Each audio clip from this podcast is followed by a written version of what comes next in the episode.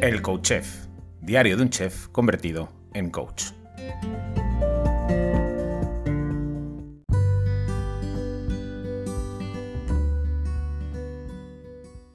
Hola, bienvenido, bienvenida a un nuevo episodio del Coach Chef, diario de un chef convertido en coach. Eh, te quería hablar acerca de, algo que sucede habitualmente cuando hablamos de, comida, de enganche a la comida. Con ese no puedo parar de comer dulces. Con ese no puedo parar de comer tartas. Con ese no puedo parar de picotear. Con ese no puedo, no puedo, no puedo. Verás, la cocina, la comida. La comida es muy poderosa. La comida tiene un poder enorme. Está muy reforzada a nivel fisiológico, a nivel hedónico. No deja de ser eh, uno de los impulsos que nuestro cerebro trata de proteger.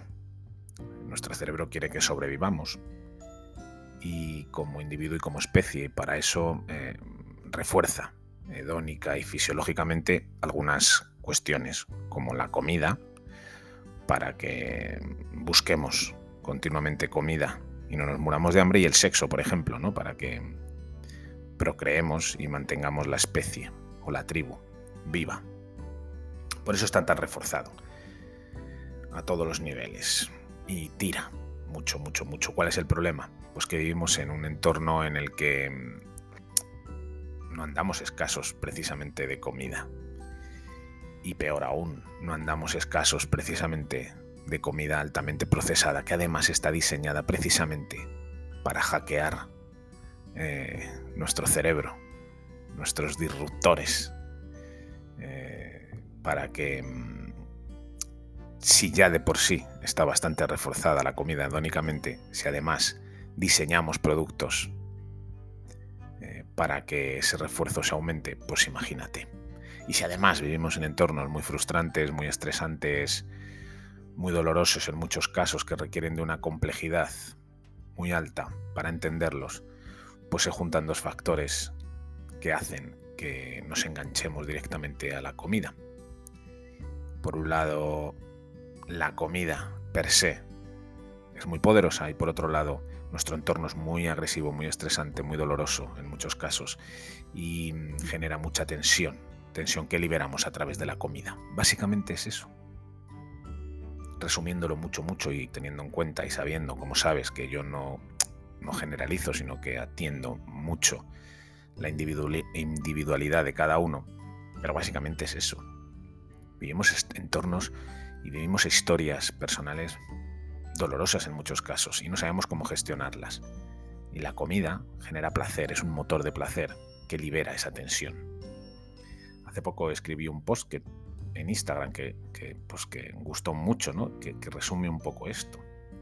Ese post dice algo así como una tarta de chocolate no solamente es una tarta de chocolate, es la escapatoria de Lucía cuando se siente triste. Es la paz de Sergio cuando se siente sobrepasado. Es el consuelo de Marina cuando se siente incapaz. Es el abrazo que Julián nunca recibió de su padre. Es el calor que Jimena echa de menos en la soledad de su habitación. Entender y comprender en profundidad es la chispa que ilumina. Efectivamente, pensamos que el problema es la tarta, Creemos que el problema es la tarta y luchamos contra la tarta, cuando en el fondo el problema no es ese. El problema, si es que es un problema, es eso que no sabemos gestionar, eso que no podemos gestionar, eso que nos duele, eso que nos genera tensión, eso que nos agarrota, eso que nos encoge el alma, que nos encoge el corazón, eso que nos pellizca las tripas. Eso que aliviamos comiendo la tarta de chocolate. Y luchar contra la tarta de chocolate es incrementar esa tensión, incrementar ese dolor, incrementar la fuerza que empleamos. Y por lo tanto, generamos más conflicto.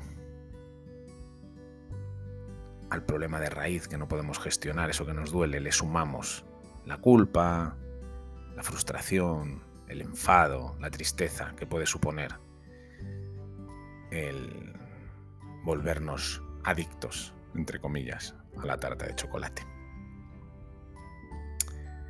Así que sí, la tarta es un recurso, la tarta es una herramienta, la tarta en el fondo es una amiga que de alguna manera viene a ayudarnos a liberar esa tensión que nos genera.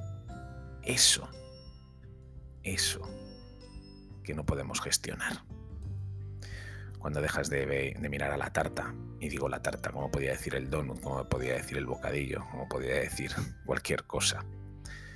Cuando dejamos de mirar a la tarta como un enemigo a batir y empezamos a verla como una aliada, una amiga que viene a ayudarnos a gestionar eso. Podemos atender eso y resolver el conflicto de raíz. Pues esa es la reflexión que quería dejarte hoy. Y eso es lo que trabajo en muchas de las sesiones ¿no? que hago. Al fin y al cabo, ayudar a la persona a liberar esa tensión sin la necesidad de hacerlo única y exclusivamente con la tarta de chocolate. Bueno, y como siempre te digo, eh, déjame un comentario, una valoración, un like, hazme saber que estás ahí, al otro lado, porque sentirte, saberte ahí escuchándome cada día hace que esto que hago merezca la pena. Hasta mañana. Besos y abrazos.